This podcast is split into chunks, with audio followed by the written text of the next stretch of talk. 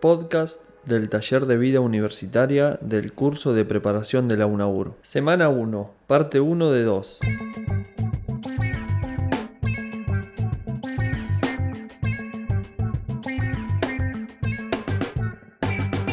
Les damos la bienvenida al primer capítulo de este podcast. Mi nombre es Francisco. Y yo soy Noelia y vamos a desarrollar esta primera parte que se llama Estudiar en la universidad como proyecto de vida. ¿Arrancamos? Dale, Noé, empecemos.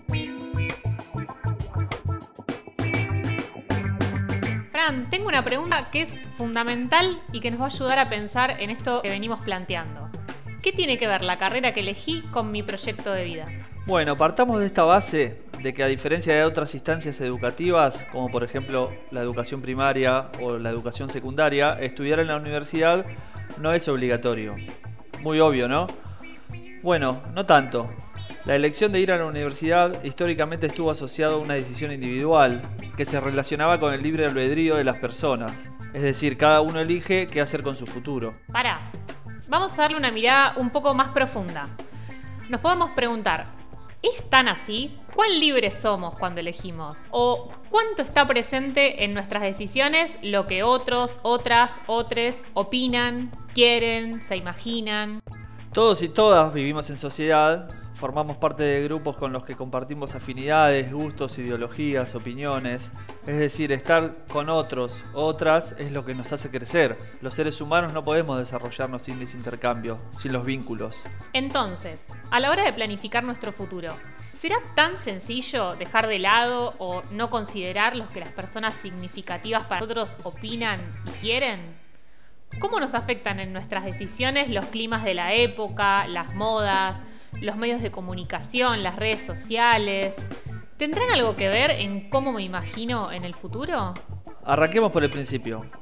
Las distintas experiencias que vamos teniendo en nuestras vidas, como trabajar, hacer nuevas amistades, practicar un hobby o participar en una organización social, entre otras, también contribuyen a que vayamos descubriendo nuevos intereses, gustos, aspiraciones que a veces pueden ser distintos o hasta entrar en contradicción con lo que se esperaba para nosotros o nosotras. Por ejemplo, en nuestra familia o en la escuela o con la propia representación que tenemos de nosotros mismos. Pensemos posibles situaciones. Quiero estudiar, pero en mi casa esperan que me quede cuidando a mis hermanos más chicos. Como siempre me llevé muchas materias en el secundario, me dicen que elija algo fácil, pero yo quería estudiar ingeniería. Siempre estuve entre los mejores promedios, pero dicen que es un desperdicio que siga estudiando educación física. ¿Ahora se te ocurre empezar a estudiar? ¿Quién te va a cuidar los pibes? Muchas situaciones me resultan muy cercanas, me siento identificada con varias. Y sí, claro, es que una dimensión que muchas veces aparece invisibilizada a la hora de reconocer los factores de armado de nuestros proyectos tiene que ver con el género. Desde la infancia vamos construyendo modos, formas de relacionarnos, estereotipos de lo que significa ser mujer o ser hombre, que solo se puede ser mujer u hombre. Entonces tendríamos que charlar un poco sobre qué se entiende por género, ¿no? Hay una larga tradición teórica de reflexionar y producir conocimiento en relación a entender el género como una construcción social. Nuestro país tuvo una política de ampliación de derechos en esta temática a través de la sanción de la Ley de Matrimonio Igualitario en el 2010 y la Ley de Identidad de Género en el 2012, entre otras. Pero en los últimos años este debate se metió en la vida cotidiana y hay preguntas que nos interpelan a todas y todos en mayor o menor medida. Claro, pero además hay otros elementos como el mercado laboral y la oferta educativa que también están presentes a la hora de definir qué proyectos queremos construir.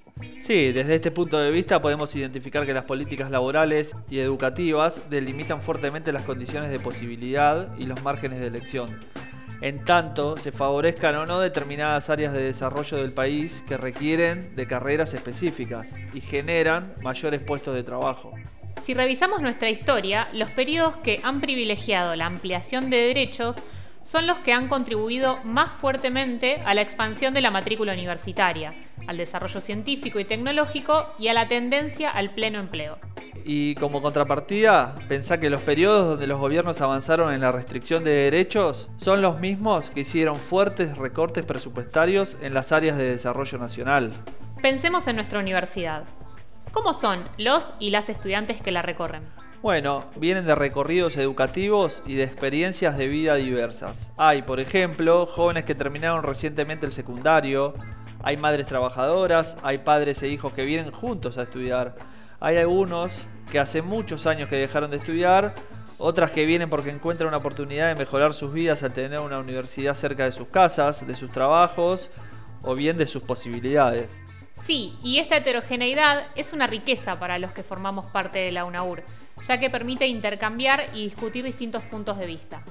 Por eso, seguramente, los motivos por los que se empieza la universidad son muy distintos. Escuchemos algunas opciones, solo algunas, que han señalado algunos o algunas estudiantes sobre por qué empezaron la universidad. Para poder hacer algo que me gusta. Para ser útil a la sociedad. Para ganar plata. Para conseguir un mejor trabajo. Se lo debo a mi familia. Quiero que mis hijos o mis hijas sepan que se puede. Estudiar te abre la cabeza. Si vos vas a la universidad, después te puedes defender mejor. Ahora tengo la oportunidad. Estos dichos no son excluyentes, al contrario, se unen y a veces no de manera tan sencilla.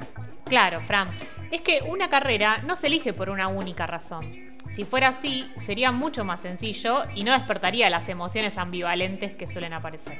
Sin embargo, es importante poder revisar qué es lo que estamos esperando cuando comenzamos una carrera, ya que conocer nuestras propias expectativas y motivaciones qué proyecto estamos armando, ayuda a tener más seguridad sobre lo que estamos haciendo.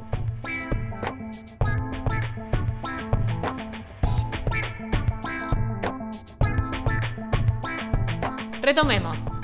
Entonces, todos y todas empezamos la universidad con nuestra historia a cuestas y desde nuestras propias situaciones personales. No es lo mismo continuar estudiando apenas se terminó el secundario que tomar la decisión de volver a estudiar luego de varios años de estar lejos del sistema educativo, como tampoco es igual animarse a retomar después de haber tenido experiencias que no fueron tan satisfactorias en otras instituciones educativas. Actualmente en la UNAUR hay una gran cantidad de estudiantes que han comenzado sus estudios de grande con experiencias de vida muy ligadas a lo laboral o a lo familiar, por lo que entrar a la universidad representa un gran desafío. Entonces podríamos plantear que el desafío es por partida doble, de parte de los y las estudiantes que se animan y de parte de la universidad de poder acompañar estos recorridos singulares.